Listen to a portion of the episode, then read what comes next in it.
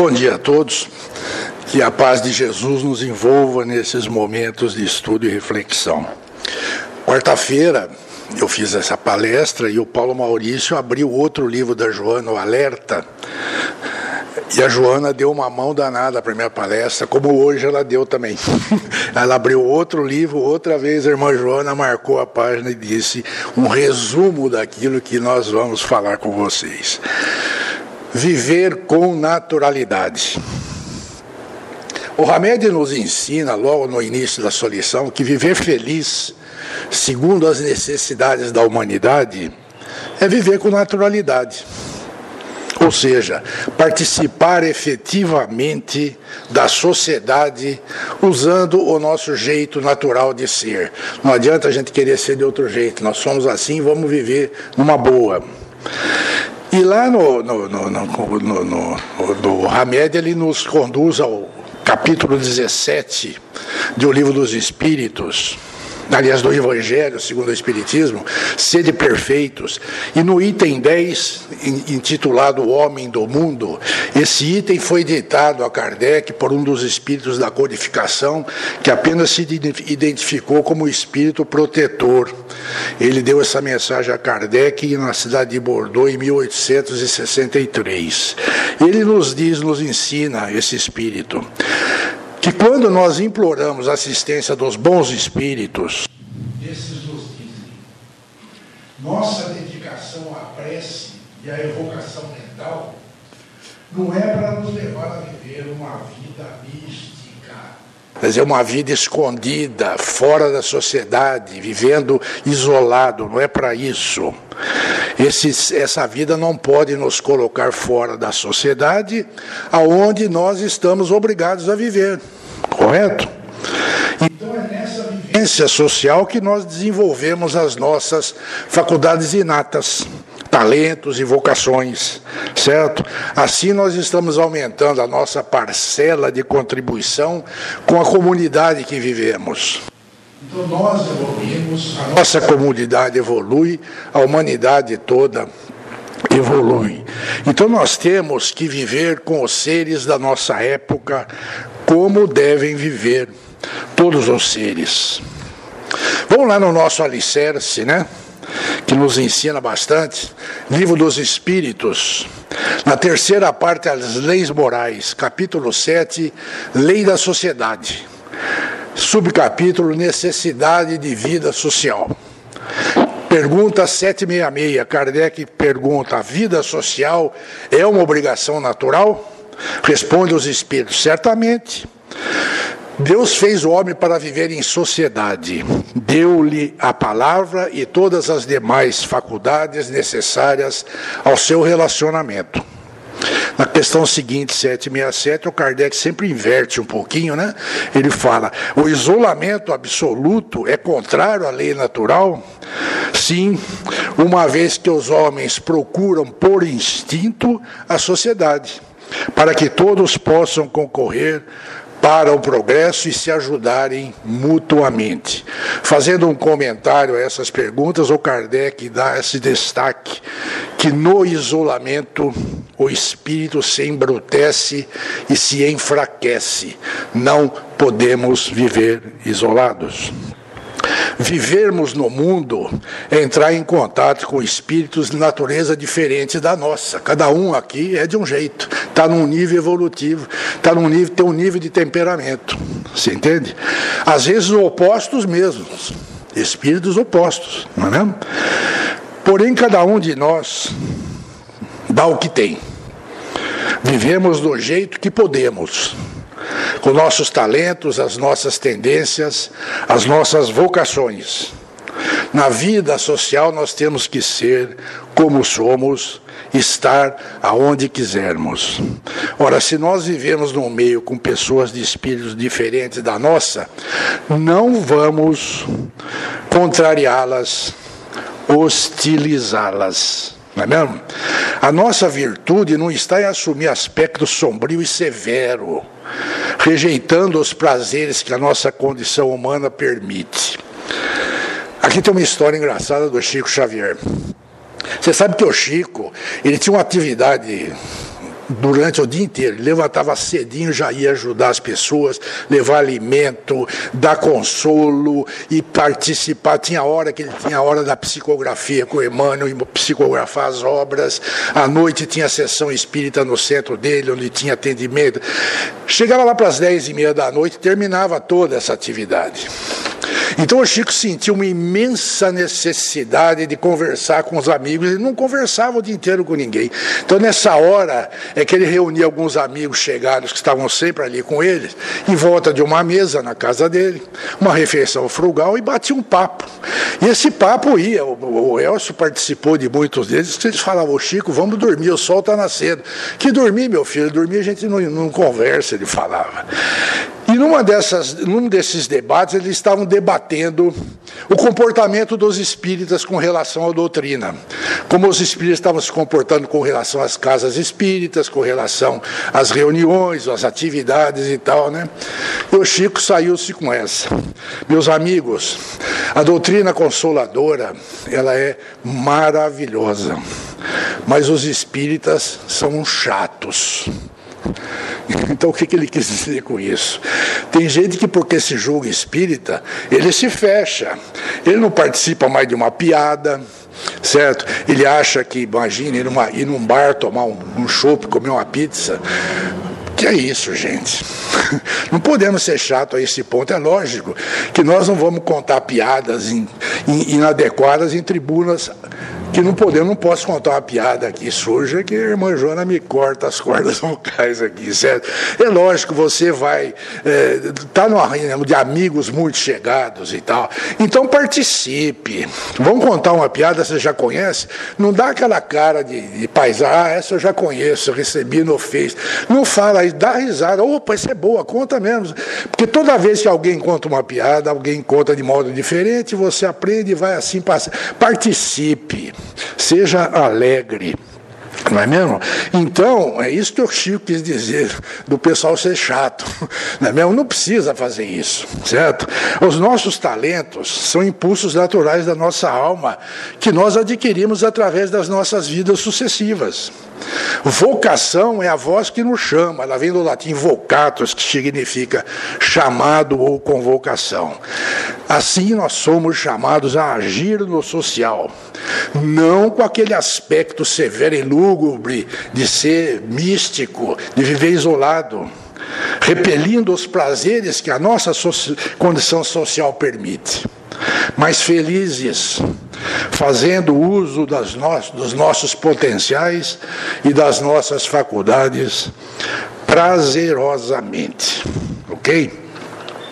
Muito bem. Nós sabemos que todos os nossos erros do passado procedem de nós mesmos. Né?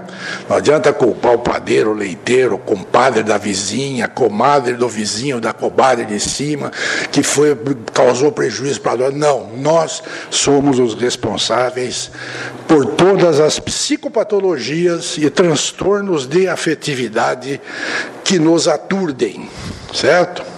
Então a conquista do nosso amanhã é relevante pois sentimos-nos impulsionados a vencer os desafios atuais, para que a nossa existência disponha de sentido e de significado real. Então, são os instrumentos do otimismo, de viver com alegria, que constituem os meios mais eficazes para nós trabalharmos o nosso vir a ser. O que é vir a ser? É uma transformação com a qual nós podemos contar que lutamos para mudar, certo? E esse vir a ser pode, pode mudar para bom ou para ruim, depende do nosso comportamento, certo? Então, como nós vamos conquistar esse vir a ser de modo, de modo feliz? Sem abuso de confiança, sem aquelas irresponsabilidades que nos levam a cometer desatinos, sem a ambição do gozo excessivo por tudo o que é material, o carrão bonito, a casa bonita, é, tudo isso vai ficar aqui, certo? Não adianta ter esse gozo excessivo com isso. quer dizer, sem inibições também para se autorrealizar. Nós sempre falamos com vocês, nós temos que encontrar o nosso espírito, temos que nos desenvolver espiritualmente, certo? Isso nós não podemos nos inibir de fazer, não é mesmo? Sem fugir do mundo, seja levando uma vida mística, retraída, ou o que é pior, pelo suicídio. Sofrimento atroz que vai atrasar durante séculos a evolução desse espírito.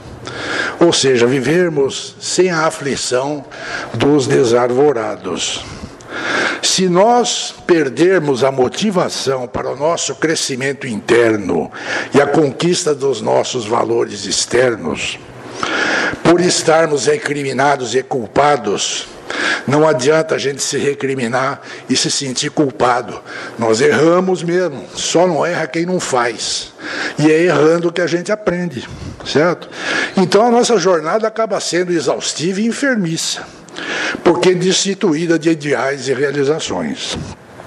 A nossa existência é, saudável é muito dinâmica, ela é abundante de ações exitosas e mal sucedidas, uma alternância entre erros e acertos, né? enganos que são aprendizagem para conquistas futuras que vão nos enobrecer. Como diz a Joana de Ângeles, se nós não fizermos isso, a vida não tem sentido. E ela diz: a vida sem sentido é uma experiência sem vida. Então é esse vir a ser que dá um sentido existencial à nossa vida, promovendo-a, dignificando-a, tornando-a saudável e bela. Quando nós estabelecemos esse roteiro psicoterapêutico valioso para nós mesmos, o vir a ser é essencial para a nossa estruturação de saúde, para trabalharmos motivados a alcançar o maior objetivo da vida humana, que é a felicidade plena, quer dizer, retornarmos à casa do Pai com o Filho pródigo e sermos recebidos em festa totalmente purificados. Né? A felicidade plena. Numa obra da sua autoria, a irmã Joana de Ângeles, titulada Vitória sobre a Depressão, não é da série psicológica, psicografia do Odivaldo. No capítulo 15, ela nos fala da alegria de viver. O que nós devemos fazer Logo de manhã, quando levantamos, acordamos, olhamos a natureza. Vamos elevar o pensamento ao Pai, a Jesus e agradecer profundamente pela vida e por essa incrível escola da reencarnação que nos ensina tanto. Então, isso é uma oportunidade de nós crescermos espiritualmente e de iluminarmos-nos espiritualmente, fazendo essa oração logo de manhã, certo? Agradecendo certo? E jamais abrir, e sempre abrir a nossa mente e o nosso coração à alegria. Que nós vamos descobri-la por toda parte. Basta olhar a vida ao redor e ela que está jubilosa. Não foi o que Jesus nos ensinou? Eu vim para que tenham vida e vida em abundância. Não é mesmo? Então, através do amor, que o ser humano pode se considerar livre de todas as amarras. Se nós não tivermos amor, nós não vamos nos desamarrar. Mesmo que essa, essa aquisição seja lograda através do sofrimento. Sofrimento faz mal, é chato? Oh, todos nós sabemos disso, não? Acho que todos nós temos um sofrimento a passar, não tem exceção. Mas o sofrimento não é o mal porque ele oferece recursos valiosos para a aquisição de um bem permanente. Mas é preciso amar sempre. Sem amor, a alegria não floresce. Com amor, nós vamos adquirindo a perfeição em face dos mecanismos de ação que o amor movimenta. Pessoas dizem que não podem amar o seu próximo porque não o compreende, tem dificuldade é, em aceitá-lo como é. A coisa é um pouquinho mais sutil, né, gente? São os nossos caprichos egoísticos que dificultam, que dificultam a nossa bondade em relação ao outro. Se nós temos uma mágoa no coração e guardarmos essa mágoa, com certeza ela vai se transformar em doença. Ponto pacífico. Isso é Super conhecido, certo? Então nós precisamos botar isso para fora, perdoar. Certo? Conviver. A pessoa ofendeu, perdoe. Certo? Não queira mal. Certo? Porque a nossa alegria não é encontrada em mercados e farmácias, não, gente. Ela é, é encontrada daqui, nos recônditos do nosso coração, coração de quem sente e de quem ama. Viver com alegria não impede a presença de nossos sofrimentos, absolutamente, que são parte da nossa evolução. Pelo contrário, compreender o sofrimento como indispensável nos proporciona prazer e bem-estar. Se nós permitirmos que a tristeza seja nossa companheira permanente, ou seja, que sejamos aqueles queixosos contumazes, né? A melancolia vai se instalar em nossos sentimentos, tirando-nos a beleza da existência. E a existência física, gente, não é uma viagem miraculosa ao país da fantasia. Ela é uma experiência da nossa evolução, assinalada pelo processo do nosso refazimento, certo? Todos os erros passados nós estamos refazendo, estamos em cada encarnação indo para um refazimento novo, que gera um sofrimento, que tem o que finalidade que tem o sofrimento? Desbastar os duros metais da nossa ignorância. E para que nós esqueçamos o inverno do nosso primarismo. A Joana frisa uma coisa muito importante: a dor sempre é companheira do viajante carnal. Não tem como. Nós sempre temos dor, seja dor moral, seja dor física ou ambas. Tem até aquela história engraçada, né? Que o sujeito abre o olho de manhã na cama e opa, tô sem dor. Que beleza, levanta a vida de lá, puxa, sem dor nenhuma. Ele olha para trás, o corpinho está lá gelado. Ele já está indo embora. Está desencarnado, porque é o único jeito de não ter dor é desencarnar, não é mesmo? Então ele é sempre companheira dessa nossa viagem carnal. E nós somos reclamantes natos. Na juventude a gente teria motivo para reclamar? Não teria, mas temos. Então o sujeito tem aquelas expectativas, de, quando jovem, que profissão que vai seguir, certo? Que faculdade que vai cursar, vai seguir a profissão do pai ou não, o pai está bem na cena, mas será que eu vou ser bom como ele, certo? E, e tem namorada, e a namorada pegando no pé, a mãe da namorada querendo casamento, aquelas expectativas, todo sujeito está cheio de, de problemas, cheio de ansiedades, cheio de certeza, está lá reclamando. Aí chega na idade madura, 40 anos de idade, beleza, né? Profissão, tá, blá, mas chega lá, tá lá. Problema com o cônjuge, tá com uma briga, problema com os filhos, filhos diferentes, um querendo sair de casa, dois brigando, então tá lá o sujeito reclamando das suas expectativas da idade madura. Certo? Aí chegou a velhice. Opa, que legal. Agora experiência total, tranquilo, aposentado, vou cuidar dos netos, brincar com os netos, dar bala doce à vontade, depois devolvo para os pais, vocês educo porque eu brinquei. Né? Mas acontece que o nosso corpinho desgasta, né, gente? Ele tem desgaste. Aí então começa a se manifestar o nosso aborrecimento pela perda da agilidade física, pela perda da visão, pela perda da audição, pela perda da memória, pela perda disso, daquilo, daquilo outro. Né? Sempre, então, há motivo para reclamação. Porém, se nós tivermos a alegria de viver instalada no nosso íntimo, gente, sempre há uma forma de nós encararmos esses acontecimentos, deles retirando a melhor parte como afirmou Jesus, aquela que não lhe será tirada. Porque toda a evolução espiritual nossa, todo progresso espiritual não nos é tirado, nós nunca regredimos. Isso fica gravado no nosso espírito para sempre. Certo? Nós nunca vamos esquecer todas as nossas boas atividades, são, ela nunca será tirada, como afirmou Jesus. Então não vamos permitir que a convivência emocional com manifestações negativas no caminho por onde transitamos atrapalhe o nosso caminho. Se nós cultivarmos a alegria de viver, nós já possuímos um tesouro. Então vamos ofertá-lo a quem se acerte de nós. tornando o seu dia mais belo com o sol do nosso júbilo.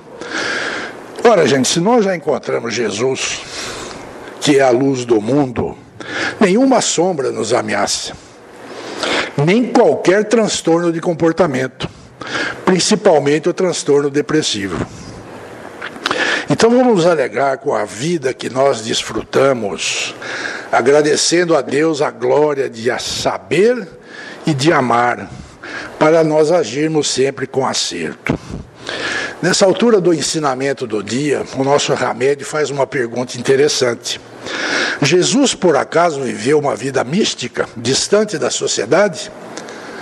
Vocês viram alguma vez Jesus isolado? Ouviram falar dele isolado?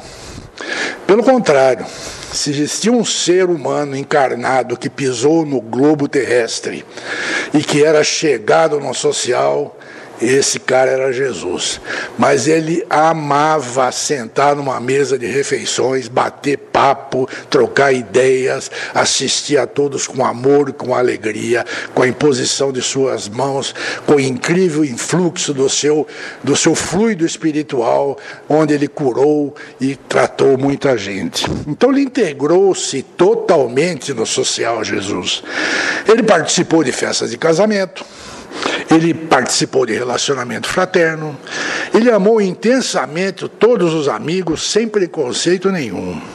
Fazia visita, tomando refeições em companhia de várias criaturas, aqueles que o amavam, aqueles que o odiavam e realmente queriam prendê-lo e tirá-lo de circulação, como nós sabemos, aqueles que lhe eram indiferentes e principalmente os mais necessitados nessas reuniões, ele deu grandes ensinamentos, enunciou muitas parábolas, muitas vidas foram mudadas pela ação benéfica do sorriso e da alegria da socialização de Jesus. Ele percorria as estradas, sempre acompanhado de uma multidão de pessoas que o cercavam. Deu então essas maiores lições três exemplinhos dessas lições que Jesus deu. A primeira foi no meio de uma multidão, quando ele se sentiu tocado. Ele virou para Pedro e falou assim: Quem me tocou alguma coisa saiu de mim. O Pedro, que era meio estourado, pô, mestre, um monte de gente, está todo mundo encostando todo mundo, como é que eu vou saber quem encostou no senhor? Quando ele se vira, ele vê uma mulher atrás de si, que fala: Me perdoe, senhor, mas eu senti que eu precisava tocar sua veste, então ela explicou que ela era uma mulher hemorroísta, ela tinha uma hemorragia constante, ela já tinha gastado a sua fortuna em todos os médicos curandeiros, esse e aquilo, e aquela hemorragia era constante, não cedia. No momento que ela toca a veste de Jesus, saiu de Jesus uma virtude, ele sentiu que isso saiu. E ele virou-se, viu ela e falou para ela: Mulher, a tua fé te curou, vai e seja curada. Isso com aquele sorriso de alegria que ele sempre dava, impondo as suas mãos, impondo o seu fluxo espiritual. Isso foi um exemplo no meio de uma multidão. Outro exemplo marcante é o nosso pequeno Zaqueu, lembram dele? Zaqueu era um homem baixinho, pequenininho mesmo. Ele era cobrador de impostos, ele era eh, servidor romano, certo? Cobrava impostos, era odiado pelos judeus que cobravam seus impostos, certo? Era um homem muito rico. E um dia, sabendo que Jesus ia passar pela cidade de Jericó, onde ele morava, ele não tinha como ver aquela multidão, ele era pequenininho, ele subiu correu e subiu numa árvore, um sicômoro, né? Ficou lá em cima no galho, para ver Jesus passar. Quando Jesus chegou embaixo da árvore, ele imediatamente olhou para cima e falou: Zaqueu, apresse-se em descer, que hoje eu preciso me hospedar em sua casa. Foi aquele auê, né? Os judeus falaram, pô, ele não sabe com quem que ele está lidando. O homem é cobrador de impostos, mas ele se hospedou na casa de Zaqueu, e Zaqueu lhe disse: Senhor, eu vou vender toda, todos os meus bens, vou distribuir entre os pobres, e aquilo que eu por acaso prejudiquei com cobranças, eu vou restituir eh, percentualmente a cada um, certo? E assim fez, e assim Jesus falou: Eu vim salvar. Aqui o filho do homem veio e apreciou aquele que se salvou. Né? Então Zaqueu, a partir daquele momento, converteu-se a Jesus. Ele se tornaria mais tarde o décimo terceiro apóstolo, porque Judas suicidou-se era preciso recompor os doze da casa de Davi, que era a, a, a orientação da, da, da, seita de Jesus, e ele foi escolhido entre os, os outros onze apóstolos para ser o décimo terceiro, ou, no caso agora, o décimo segundo. Ele adotou o nome de é, Matias, certo? É, muito bem. Com esse nome, ele começou a pregar o Evangelho de Jesus, como todos os outros, saiu assim, em andar, andar pelas, pelas estradas, como Jesus havia pedido, que eles fossem divulgar a boa nova. E com isso ele foi sacrificado também, como os outros, correto? E esse pequenininho, que estava lá em cima de um sicômoro para poder ver Jesus, ele é hoje um espírito gigante. Ele atende pelo nome, de Bezerra de Menezes. O pequeno Zaqueu é o Dr. Bezerra de Menezes hoje. Vocês vejam, transformou-se num gigante pela ação da adesão ao Evangelho de Jesus. E o caso mais característico, que inclusive a Joana cita na, no texto que a Mara leu, é o caso de Maria de Magdala. Né? Ela naquele momento em que ela chegou à frente de Jesus e debruçou-se sobre ele, chorando abundantemente, lavou os pés de Jesus com suas lágrimas, enxugou-os com seus cabelos, beijou-os, tirou um frasco de óleo perfumado, untou o pé de Jesus e tornou a osculá-lo. Por que isso? Porque era tradição da época, quando uma pessoa chegava e era convidada para uma casa, ele recebia um ósculo no, no rosto de boas-vindas, ele recebia água fresca para lavar os pés empoeirados, e recebia um óleo perfumado para passar nos cabelos também empoeirados da estrada. Isso era tradição. E quando Jesus foi chamado para a refeição na casa de Simão, que era é, é, um fariseu, certo? Ele não teve, não deram a Jesus essa honra. E Jesus notou, mas ele não deu bola, ele sentou em volta da mesa e começou a fazer a refeição junto com os outros. Quando chegou então essa mulher, certo que todos sabiam, sobejamente ser uma mulher é, prostituta, praticamente eles consideravam. Mas no momento em que ela faz essa atitude, Jesus impõe-lhe as mãos e expulsa do redor dela os obsessores que a levavam a essa vida. A partir daquele momento, ela sentiu-se tão aliviada que ela, Miriam de Migdal, que era o seu nome em hebraico, ou Maria, de Magdala, seu nome em latim, ou simplesmente Maria Madalena, ou simplesmente Maria, converteu-se a Jesus e nunca mais se separou dele. Então foi um episódio maravilhoso dessas andanças sociais de Jesus que ele fazia realmente com muita alegria para com todos. Ora, gente, então nós vemos que se nós vivemos em comunicação constante com o Senhor, nós não precisamos nos cobrir de cinzas e martírio, não é mesmo? Vamos ser felizes de acordo com as nossas necessidades humanas.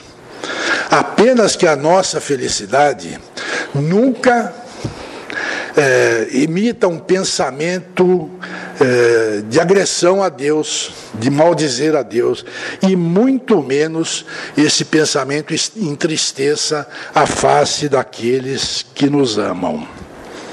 Então é preciso que nós saibamos quando uma etapa da nossa vida chega ao final. E devemos começar uma outra. Porque nós programamos nossas etapas, vencemos e daí? Deitamos em berço esplêndido? Não adianta nada disso. Vamos continuar. Vamos nos desapegar daquela fase anterior e partir para uma outra, para viver a alegria de uma outra programação, sem angústias, sem aflições e sem pressa, porque a nossa vida não vai ser resolvida nesta encarnação. Nós vamos levar muitas encarnações para indo nos corrigir. certo? Então isso é feito de modo lento, gradual e restrito. Cada passinho que nós damos, cada degrau que nós subimos, não tem retorno. Nós adquirimos e vamos em frente, não, não retornamos. Então como é que a gente vai se desapegar, né? Tem muitas coisas sobre desapego, mas tem um texto pronto sobre o desapego que foi escrito pelo extraordinário poeta português Fernando Pessoa que eu vou ler para vocês para encerrar, ok? Desapego, Fernando Pessoa. Sempre é preciso saber quando uma etapa chega ao final. Se insistirmos em permanecer nela mais que o tempo necessário, perdemos a alegria e o sentido de outras etapas que precisamos viver. Encerrando ciclos, fechando portas, terminando capítulos, não importa o nome que damos.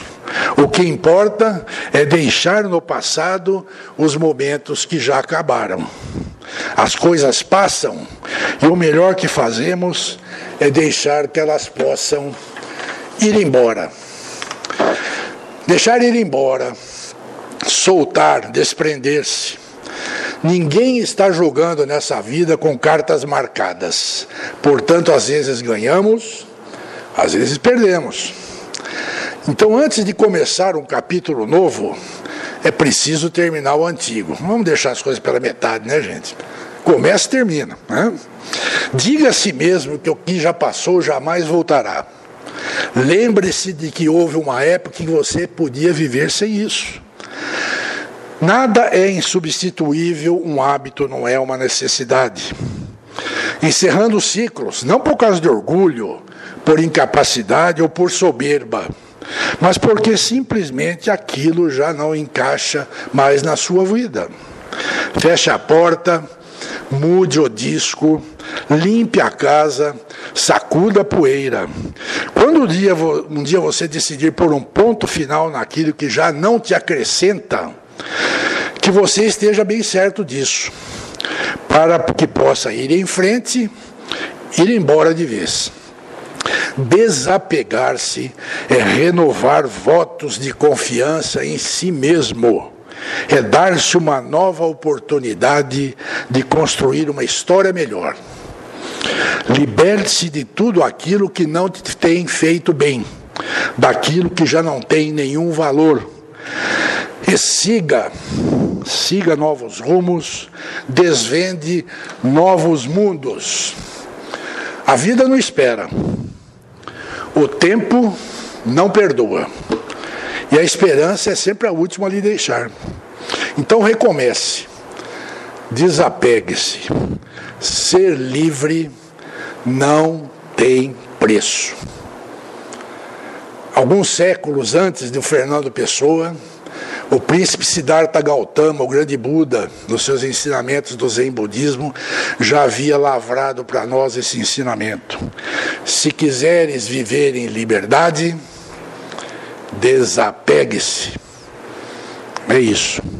Obrigado pela presença de todos. Que a alegria de viver e a paz de Jesus seja com todos. bom final de semana.